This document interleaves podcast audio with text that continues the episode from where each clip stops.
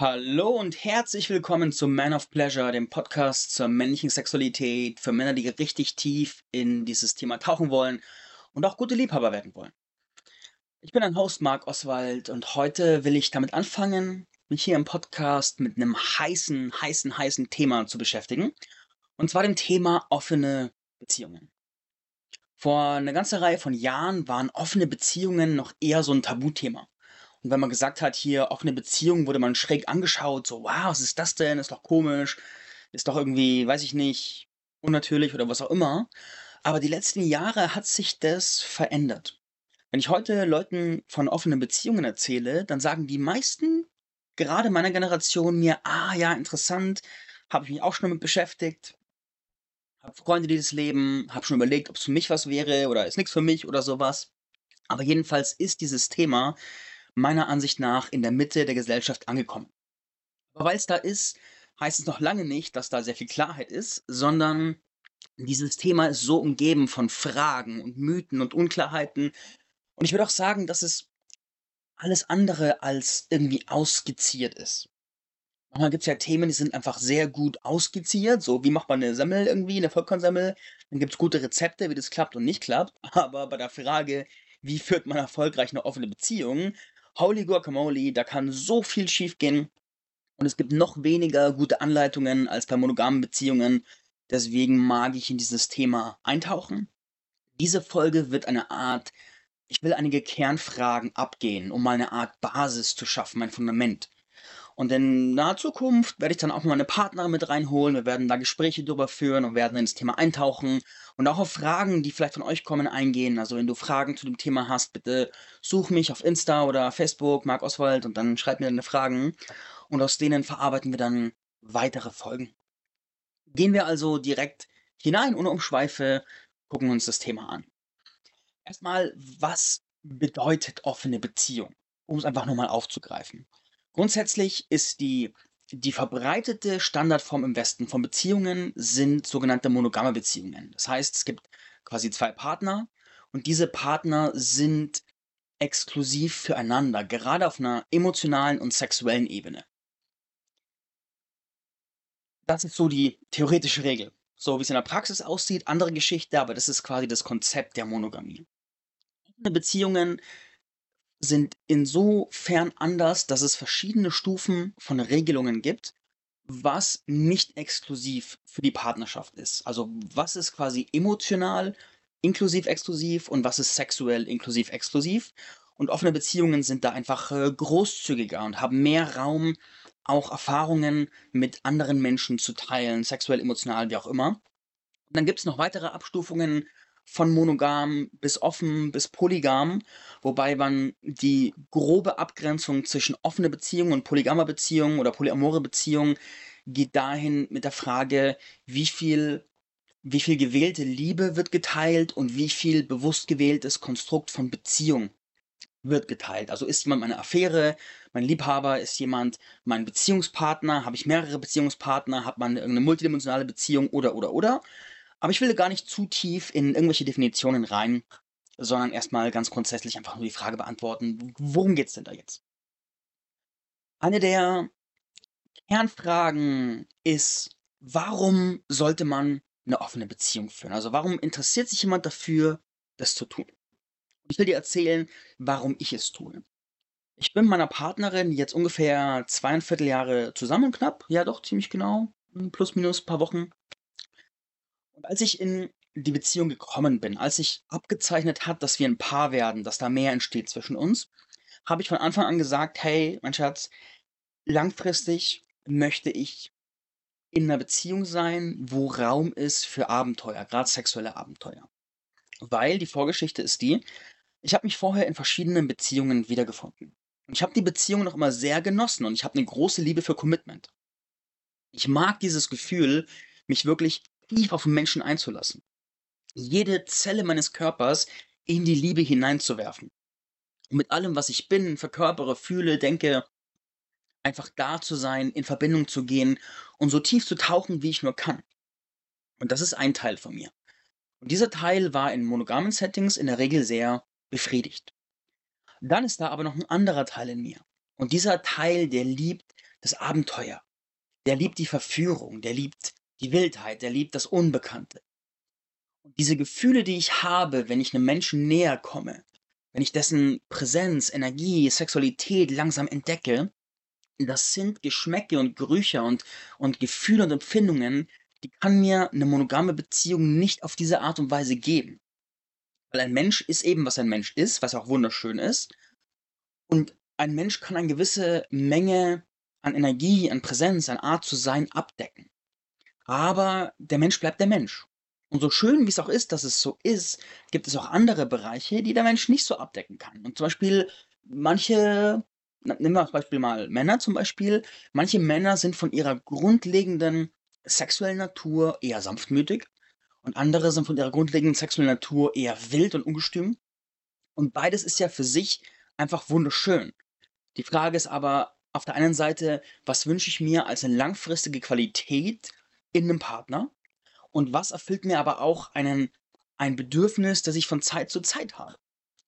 Das Grundproblem, die Grundannahme in der Monogamie, an der ich mich selbst aufgehängt habe, ist die, dass du einen Partner hast und dieser Partner, es gibt zwei Möglichkeiten. Die eine Möglichkeit ist, der Partner ist in der Lage, dir alle deine Bedürfnisse, die du hast, sexuell, emotional zu erfüllen.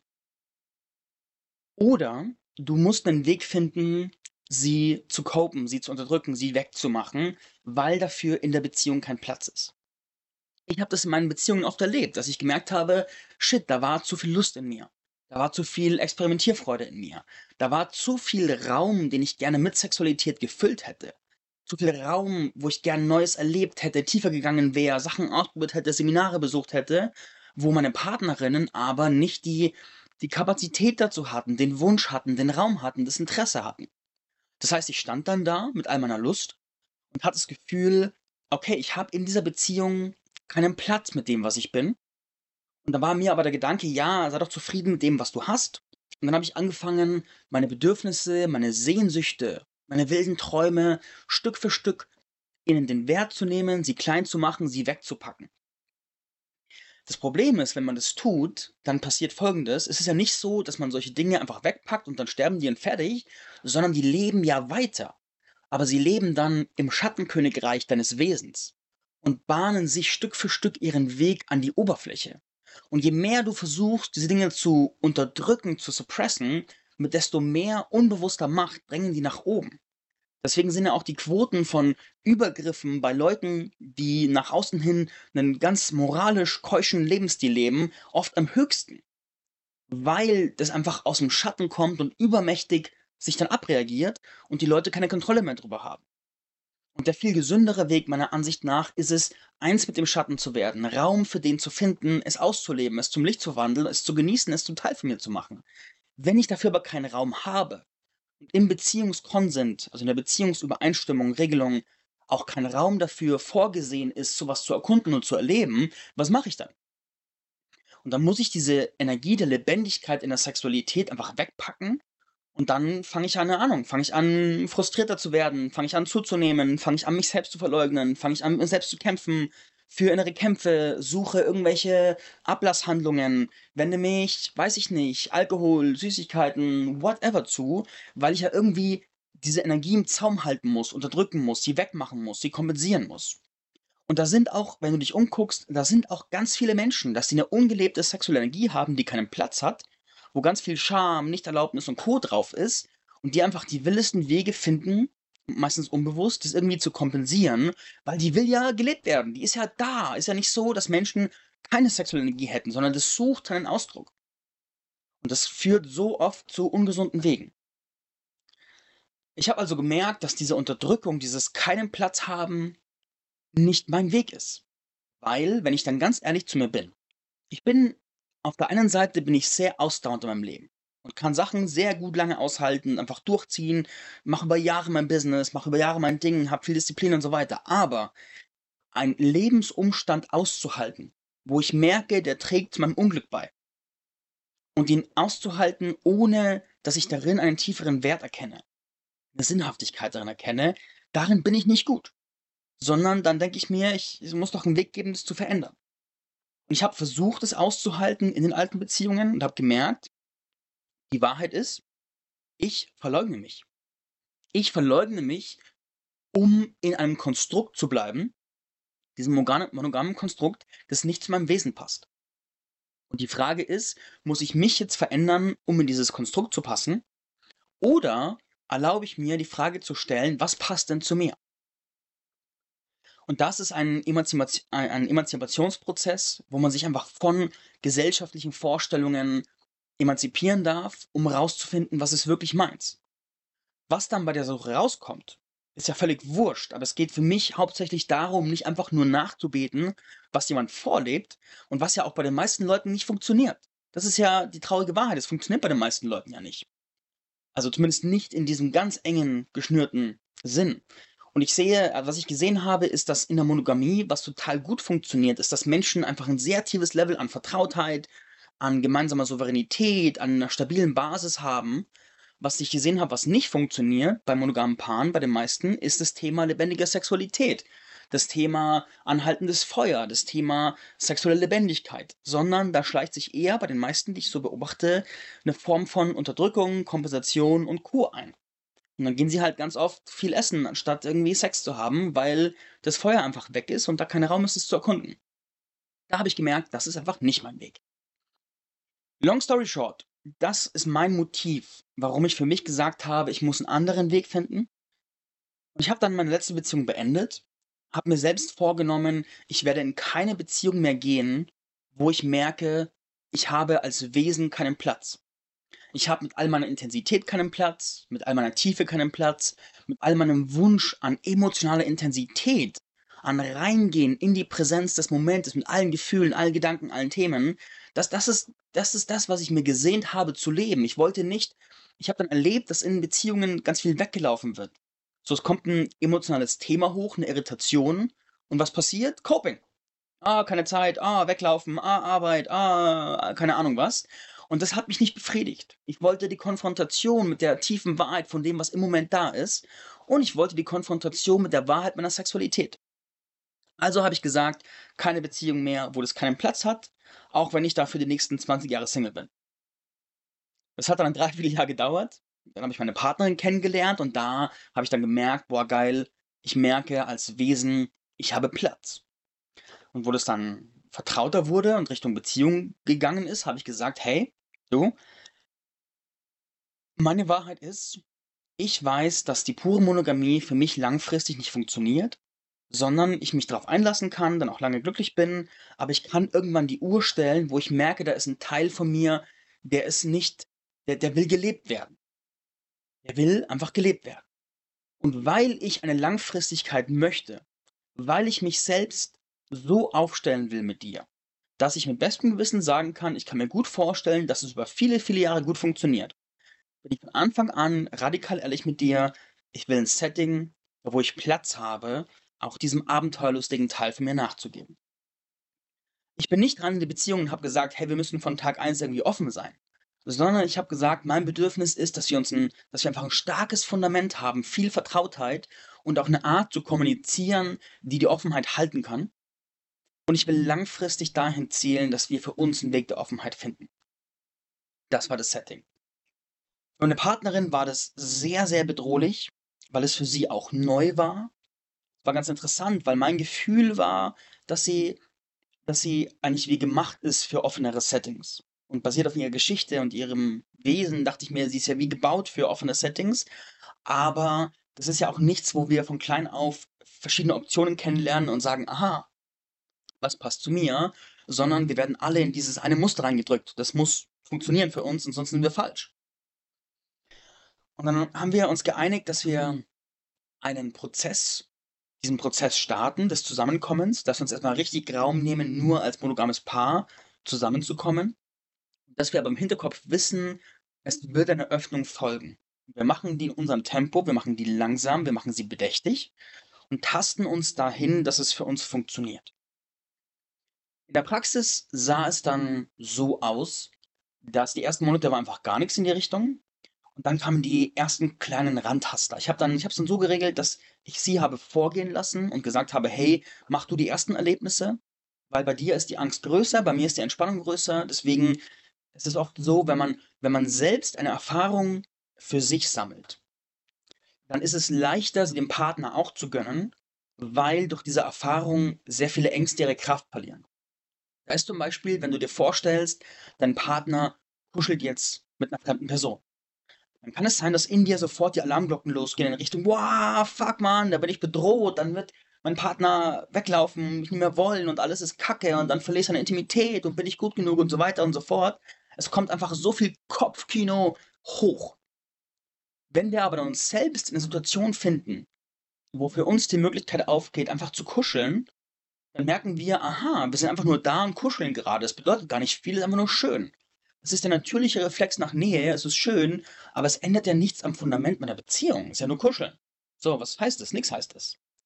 Wenn man das dann für sich selbst erlebt hat, kann man, auch wenn dann Stimmen und Ängste hochkommen, viel entspannter in ein Gewahrsein gehen von alles gut, Nervensystem, kannst dich beruhigen. Ich habe es andersrum erlebt, kann es aus der Perspektive beurteilen und bin damit viel, viel, viel entspannter. Diesen Prozess haben wir dann gemacht. Und dann habe ich dann sie die ersten Schritte vorgehen lassen, bin dann selbst die ersten Schritte nachgekommen. Und über einen Prozess von zwei Jahren war es dann dieses langsame Vortasten. Ich glaube, nach ungefähr einem Jahr oder sowas hat sie zum ersten Mal dann Sex gehabt mit jemand anderem. Und dann haben wir, wir haben es auch so gemacht, unser Setting, was uns wichtig war. Wir haben viel gesehen bei Leuten, dass sie eine offene Beziehung starten und einfach alles reinwerfen. So, die Beziehung beginnt, sie ist sofort offen, jeder macht, was er will und dann crasht es einfach nach kurzer Zeit, weil es einfach too much ist. Da haben wir gesehen, das ist eine Practice, die funktioniert für uns nicht, sondern unser Stil ist es, wir nehmen uns viel Zeit, wir nehmen uns viel Raum, nichts auszulassen, sondern alles, was hochkommt, in Ruhe zu prozessieren. Wo es dann so war, dass ich zum Beispiel zum ersten Mal eine Nacht bei einer Frau verbracht habe, noch keinen Sex und keine Penetration, aber halt schon eine intime Nacht. Dann haben wir danach einfach sehr viel Zeit aufgemacht, wo einfach nur Raum war, dass sie fühlen konnte, was präsent ist, was hochkommt, dass sie sich in einem gehaltenen Raum gefühlt hat mit allem, was hochkommt, dass sie sich safe gefühlt hat, alles auszudrücken und alles in Ruhe durchprozessiert, das Nervensystem reguliert werden konnte, damit sie sich safe gefühlt hat. Genauso andersrum, wo sie zum ersten Mal mit jemandem Sex hatte, haben wir dann am nächsten oder ein, ein zwei Tage später, haben wir einfach, glaube ich, zwei, drei Stunden telefoniert und ich habe in die Gefühle reingeatmet, habe gezeigt, was präsent ist, habe nach den feinen Regungen in mir gesucht, um wirklich sicher zu sein, dass ich nichts überspiele. Dass ich nicht sage, ja, passt schon, während in mir es brodelt, sondern dass ich mir wirklich bewusst Zeit nehme, die Feinheiten durchzufühlen, damit dieses innere Okay, es ist okay, aus einer Position der Wahrhaftigkeit kommt. Das haben wir sehr viel dann gemacht und haben uns auf diese Art und Weise vorgetastet. Und dann gab es zum Beispiel Räume, da waren wir auf einem Tantra-Seminar gemeinsam in Mexiko. Und dann gab es da kleinere m, hm, Räume, wo wir uns auch erlebt haben, wie es ist mit dem anders sozusagen. Da haben wir also einfach Berührungen, kleine Übungen, die jetzt noch nicht so sexuell waren, aber haben halt erlebt, wie ist es, wenn wir den Partner sehen, im Kontakt mit einer dritten Person. Wie ist es, wenn wir live dabei sind? Wie ist es, wenn wir auf Distanz sind? Und da haben wir durch diesen Prozess, haben wir versucht zu erkunden, oder haben wir nicht versucht, sondern gemacht, was funktioniert für uns. Ich persönlich glaube, die wichtigste Voraussetzung für eine erfolgreiche offene Beziehung ist es, radikal in die Frage zu gehen, was funktioniert für uns? Was funktioniert für mich? Was funktioniert für dich? Was funktioniert für uns? Denn wir suchen nach fertigen Regeln. Also wir lernen ja quasi uns ins erste System reinzupressen, die Monogamie. Und dann gibt es sozusagen ein richtig und alles, was, wo wir nicht reinpassen, sind wir falsch. Wenn wir das, und dann versuchen wir eine offene Beziehung zu gehen, versuchen, haben dann ein Ideal, so Ideal, null Eifersucht, jeder kann machen, was er will, alles ist so happy debbie, love and flowers. Und dann merken wir aber, dass trotzdem Gefühle hochkommen, Ängste hochkommen, Unsicherheit hochkommt und denken, wir sind falsch. Wir leben quasi dieselbe Matrix wie vorher in der Monogamie, nur eben in grün das ist was, das funktioniert für mich nicht. Sondern was für mich funktioniert, ist die radikale Frage zu fragen, was funktioniert für mich? Was ich gelernt habe, ist, dass man die Frage, was funktioniert für mich, ich kann die nicht im Kopf beantworten. Es geht nicht. Ich kann versuchen, mir zu erdenken, wie ich mich fühlen werde, wenn ich mit einer gewissen Situation konfrontiert werde. Wie werde ich mich fühlen, wenn ich sehe, dass jemanden küsst? Wie wird sie sich fühlen, wenn sie gehört hat, dass mit jemand Sex hatte? Wie wird es sein? Und man weiß es einfach nicht. Man weiß es nicht. Zum Beispiel ist meine Partnerin tausend Tode gestorben, bevor ich zum ersten Mal jemanden Sex hatte. Und ist echt tausend Tode gestorben. So, oh, es wird so furchtbar sein, ich werde sterben, ich werde, mein ganzes Leben wird sich in tausend Scherben wird sich zerspalten und ihr System ist echt durchgedreht bei dem Gedanken. Und sie ist echt so, oh, Panik, Panik, Panik, Panik. Es wird furchtbar. Und dann irgendwann haben wir festgestellt, mit Denken kommen wir da nicht weiter. Und dann sind wir in die Erfahrung gegangen und sie hat festgestellt, aha, aha. Da war quasi jeder Tag, an dem ich darüber nachgedacht habe, war viel schlimmer als die Realität. Und die Realität war relativ sanft und harmlos, aber die Gedanken darüber im Vorfeld waren so, wow, Todesschreie. Und in der Realität dann voll entspannt. Also nicht, nicht, nicht voll entspannt, aber auf jeden Fall viel entspannter als die Gedanken vorher. Andersrum ist es genauso. Man, man weiß es einfach nicht. Wir haben für uns als Setting gesetzt, dass wir immer wieder sehr bewusst uns in Erfahrungen reingeben. Wenn wir merken, wir haben Nervensystemkapazität, wir haben Raum, das zu prozessieren, dann geben wir uns in eine Erfahrung rein. Wir hatten zum Beispiel, waren wir vor einiger Zeit in Indien und da haben wir mal eine Phase gemacht, wo wir gesagt haben, okay, wir machen jetzt mal völlig wilde Offenheit. Jeder macht, was er will und wir checken immer wieder ein, was einfach gerade im Start ist. Und das war neu für uns. Das war neu, aufregend, unbekannt. Wir wussten nicht, wie es sich anfühlt. Dann sind wir in die Erfahrung rein, haben es ausprobiert. Und was dann passiert ist, es entstehen kleine Verletzungen. Weil man weiß ja nie, was hochkommt. Man kann ja nicht ein Leben lang nur sich im Safe Space ausdehnen, sondern es ist wie im Muskeltraining. Manchmal muss der Muskel einfach ein bisschen wehtun, damit er wachsen kann, damit man ein neues Gewicht stemmen kann. Genauso in der offenen Beziehung macht es Sinn, macht es für mich Sinn, immer wieder mal zu gucken, was, wie ist es wirklich, wenn wir einen gewissen Raum aufmachen für Sexualität, für Gefühle, für Abenteuer, um danach in Ruhe einzuchecken und zu gucken, was ist lebendig, was war Kopfkino, kann ich es handeln, kann ich es wieder erleben oder ist es ein No-Go? Da als Paar ein Bewusstsein, eine Sprache zu haben. Zum Beispiel so Sprachcodes wie, hey, hast du Kapazität im Nervensystem?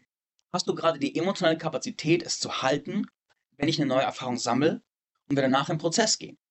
Oder bist du gerade, weil es einfach stressig ist im Leben, eh schon ein bisschen überreizt und hast keine Kapazität, was Neues zu verarbeiten?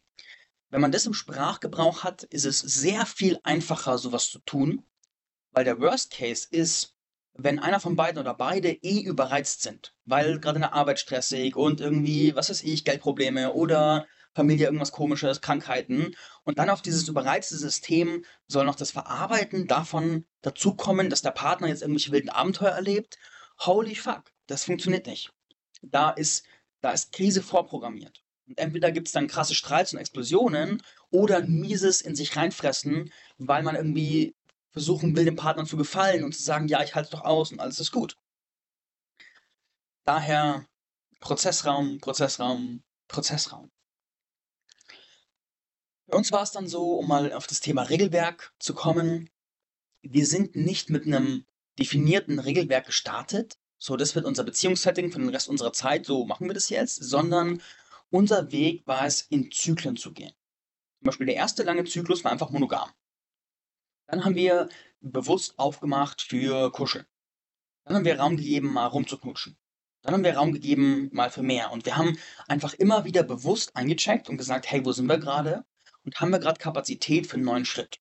Und dann einen neuen Schritt gehen, einchecken, Nervensystem runterregulieren, Gefühle prozessieren, um dann weiteren Raum aufzumachen. Das war unser Weg.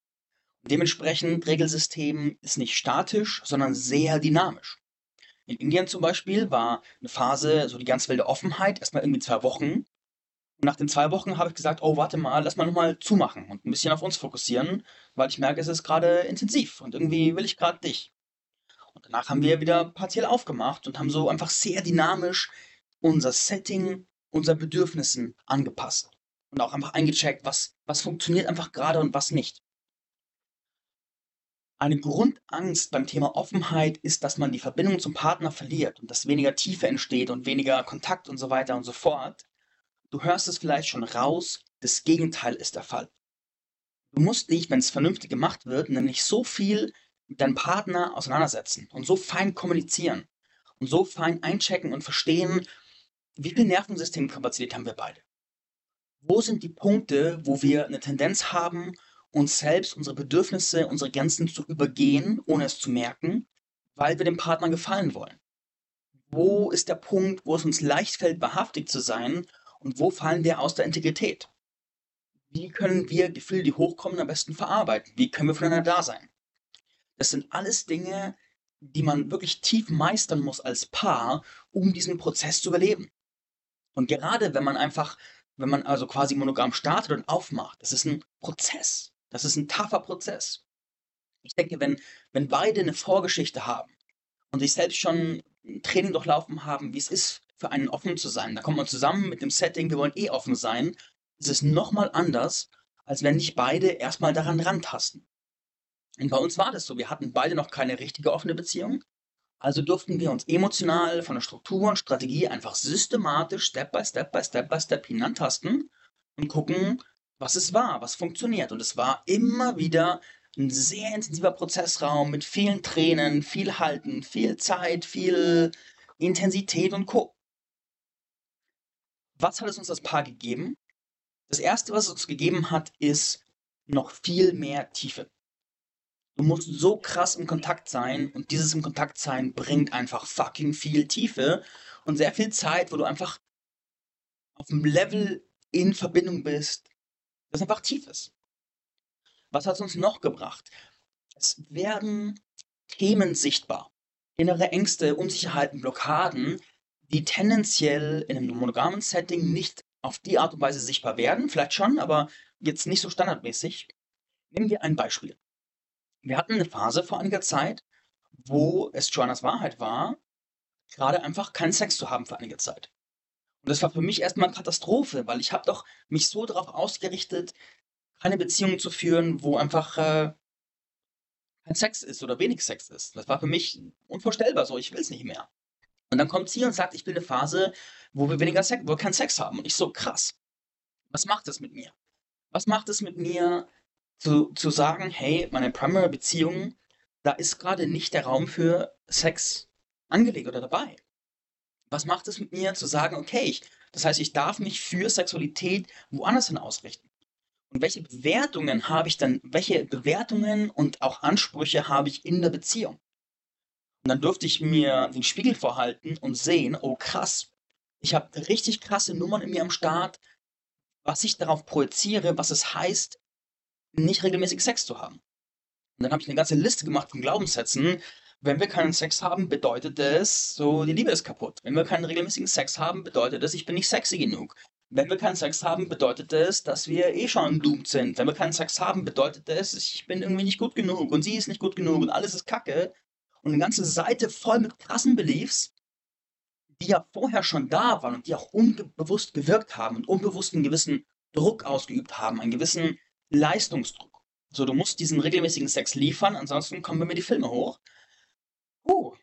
Und dass sowas sichtbar werden darf und kann und auch prozessiert werden kann, das ist auf der einen Seite anspruchsvoll, auf der anderen Seite ein Geschenk.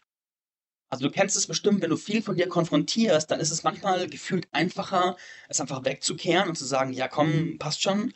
Auf der anderen Seite aber auch sehr befreiend, es dann aufgeräumt zu haben, wenn es dann durch ist. Und das, diese, diese Art von Konfrontation und Tiefe bringt eine offene Beziehung, wenn man sie so bewusst führt, einfach mega mit sich mit. Ein anderes Ding ist, du musst lernen, für dich einzustehen. Einer der schwersten Punkte ist es, wenn die innere Wahrheit ist, hey Partner, ich kann dich gerade nicht teilen. Ich brauche dich gerade nur für mich. Wenn das zum Beispiel in einer Phase kommt, wo dein Partner gerade irgendwie ein, zwei richtig tolle Affären hat, die er echt gern hat und so weiter, und du aber dann integer stehen darfst, dann kommen die ganzen Projektionen auf dich selbst hoch. So, oh nein, ich bin ein Spielverderber, ich bin zu langweilig, ich bin nicht stark genug, ich muss doch aushalten, ich will ihm doch gefallen oder ihr gefallen und so weiter. Huh, in diesen Momenten integer zu sein und es auszuhalten, da quasi, blöd gesagt, der Böse zu sein. Holy shit, das ist ein, das ist ein grenzwertiges Training in Integrität und Grenzen setzen und Raum halten. Und auch als Partner, dem eine Grenze gesetzt wird, wenn ein Veto ausgesprochen wird für einen dritten Menschen oder sowas. ja, ja, da gibt es sehr viel emotionalen Raum, der zu halten ist. Und wie gesagt, es ist nichts für schwache Nerven. Es ist nichts für Paare, die keine exzellente Kommunikation haben. Und es ist nichts für jemanden, der es eher einfach tiefenentspannt haben möchte. Weil wenn man das wirklich bewusst macht und da auch so tief reingeht, wie wir es tun, es ist wirklich Arbeit. Es ist richtig, richtig, richtig Arbeit. Und es bringt auch viel. Die größten Herausforderungen sind einmal das, was ich gerade gesagt habe, so die eigenen Grenzen zu setzen, integer zu sein, die Gefühle proze zu prozessieren, sich den Ängsten zu stellen und auch immer wieder aufs Neue klarzukriegen, hey, was will ich denn? Was auch herausfordernd ist, sind auch Phasen, wie ist es, wenn mein Partner gerade voll im Saft steht und gefühlt alle Männer laufen mir hinterher und wollen sie und ich stehe da und habe gerade irgendwie niemanden. Das auszuhalten und dann nicht in dieses Gefühl zu fallen von Shit, weil ich gerade nichts habe, darfst du auch nichts haben. Und dann ins Vergleichen zu gehen, so du darfst nur daten, wenn ich auch date, so ungefähr. Das ist natürlich, das kann man machen, aber es ist auch kompliziert. In diesen Momenten bei sich zu bleiben, ist auch eine anspruchsvolle Lektion. Und es ist auch, meiner Erfahrung nach, ist es auch wirklich einfacher, wenn beide Partner genährt sind. In Indien zum Beispiel habe ich zwar auch gedatet und auch Erfahrungen gesammelt, aber mir ging es nicht so gut in Indien im Vergleich zu sonst. Und ich war nicht so im Saft, wie ich sonst bin. Ich habe mich mehr zurückgezogen, war viel alleine und meine Partnerin war voll im Saft und hat da das beste Netzwerk gehabt und tolle Männer und auch richtig Action und hat sich auch eingeladen und hat sich richtig die Fülle eingeladen. Und zeitweise war das für mich auch tough, einfach zu sein und zu sagen, okay, was braucht es in mir, um damit gut zu sein? Kann ich das so erlauben? Kann ich ihr diese Fülle gönnen, wenn ich das Gefühl habe, wow, ich, ich hätte gern mehr?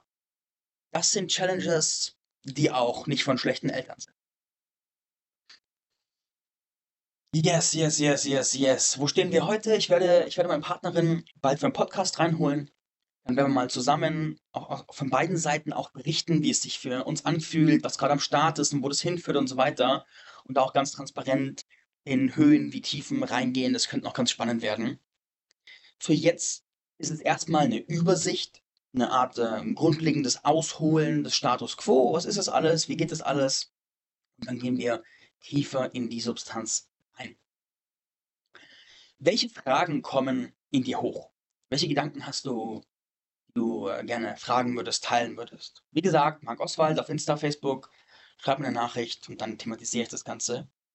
Ich danke dir jetzt fürs Reinhören, fürs fleißige Hören, fürs Teilen und so weiter. Wir hören uns, wenn es wieder heißt Man of Pleasure, der Podcast zur männlichen Sexualität. Servus.